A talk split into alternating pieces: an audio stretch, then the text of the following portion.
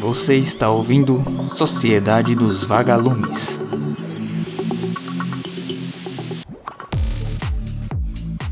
Olá, ouvintes. Aqui quem fala é o Bruno Ribeiro estudante de Ciências Biológicas pela Universidade Estadual do Sudoeste da Bahia. Hoje irei falar sobre o livro Darwin Sem Frescura, do Pirula e Reinaldo José Lopes. Este livro também fez parte do clube de leitura que desenvolvimos dentro do Programa Institucional de Bolsa de Iniciação à Docência, o PIBID, do qual fui bolsista.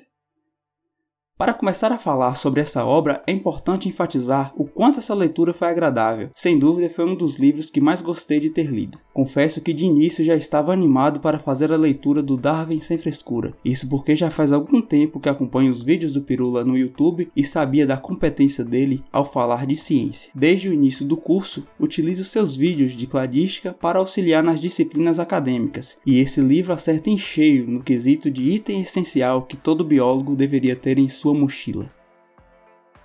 Algo que venho pensando é no quanto é desafiador para nós, futuros professores, passar os conteúdos da biologia para os alunos de uma forma descomplicada e simples, sem perder o peso científico no meio do caminho. Atualmente, nesse mundo complexo e mutável em termos de tecnologia, o estudo tem perdido terreno em meio aos infinitos estímulos que recursos como redes sociais e jogos interativos online proporcionam às pessoas, aos jovens sobretudo. Diante desse cenário de disputa de atenção dos alunos pelos professores, torna-se essencial que aprendamos a fazer aulas cada vez mais chamativas e com a linguagem que não seja estranha aos jovens. No livro do Pirula e do Reinaldo, que são dois nerds de respeito, eles trazem conceitos da biologia evolutiva que muitas vezes são confusos até para quem é da área. Minha vida em princípios de taxonomia foi bem complicada. Com uma linguagem simples e voltada também para o público leigo, eles conseguem introduzir todos os nominhos complicados, utilizando várias analogias inteligentes, o que facilita demais a compreensão. Penso que isso seja um recurso mais que indispensável para combater a problemática acima citada, pois o livro pode ser utilizado para consultas por nós, futuros professores e atuais estudantes de biologia, visto que ele foi publicado no ano de 2019 e possui referências muito bem conceituadas. Quando se vê o Brusca sendo citado citado, percebemos o peso das referências. Algo interessante é que o livro foi escrito por um ateu convicto, o Pirula, e por alguém que é religioso, o Reinaldo, e mesmo assim não há pontos tendenciosos para nenhum dos lados, pois a todo momento eles enfatizam as evidências e fatos históricos e científicos, sempre buscando esclarecer as polêmicas que permeiam a evolução. Atualmente tenho muitas dúvidas em relação à religião e acredito muito fortemente na evolução das espécies, mas muitas vezes isso gera alguns questionamentos pessoais que repercutem em meus pensamentos de tempos em tempos.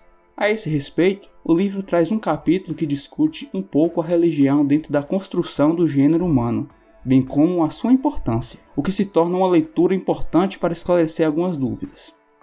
Esse capítulo lembrou-me outros livros que li, como O Sapiens, Uma Breve História da Humanidade e Homo Deus, Uma Breve História do Amanhã, ambos do professor e historiador Yuval Noah Harari, onde ele discute vários temas, entre eles o papel da religião dentro das culturas humanas na antiguidade e questiona sua importância nos dias atuais. Mas voltando ao livro, por tratar de biologia evolutiva, existe genética para todo lado nessa obra. Esses conhecimentos não são úteis apenas para quem está na academia, muito pelo contrário, ajuda a todos a terem uma melhor compreensão sobre a vida e o mundo que nos rodeia. Isso se exemplifica desde ao simples fato de algumas pessoas não gostarem de comer brócolis ou terem intolerância à lactose, até compreendermos fatos como extinções em massa e o futuro da nossa espécie nesse planeta. Por fim, Resta passar a mensagem e fazer a divulgação desse e de outros livros que, através do clube de leitura, tivemos acesso. É interessante que esses conhecimentos novos e as novas visões que vêm sendo construídas ao longo do PIBID e do curso também sejam passadas para as pessoas que estão de fora desse programa ou de fora da academia. De nada adianta estarmos hoje estudando e adquirindo informações, conhecimento e técnicas e não transmitir isso aos demais indivíduos. A ciência só se desenvolve se ela for estimulada, seja através de perguntas, de críticas e de debate. E não existe outra forma de fazer isso a não ser através de diálogos com as pessoas que nos rodeiam. Essa é a premissa do Sociedade dos Vagalumes: difundir o conhecimento como uma luz que pode ser acendida dentro das mentes de todas as pessoas, buscar iluminar esses dias de obscurantismo e trazer à tona a vontade de aprender, de entender a vida e de ver toda a beleza que há no mundo.